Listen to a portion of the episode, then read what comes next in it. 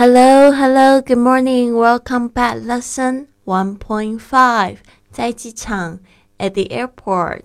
今天我们介绍的一种情况是，这办理登机手续，这个 check in，在这个登机柜台，然后会有这个你跟定勤人员的对话。那这边的 me 就是哦，就是你，就是我自己。那 ground staff 就是这个地勤人员。好，跟我念一次。I would like to check in. I would like to check in. 我想要办理登机。I would like to check in. Passport, please. Passport, please. 请给我护照。Passport, please. Here you go. Here you go. 在这里。Here you go. Thank you. 谢谢。Thank you. I would like a window seat. I would like a window seat。我想要靠窗的座位。I would like a window seat. We can do that. Put your baggage on the scale, please. Put your We can do that. Put your baggage on the scale, please.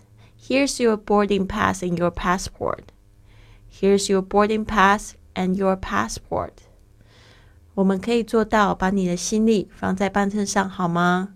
呃，这里是你的登机牌，还有你的护照。We can do that. Put your baggage on the scale, please.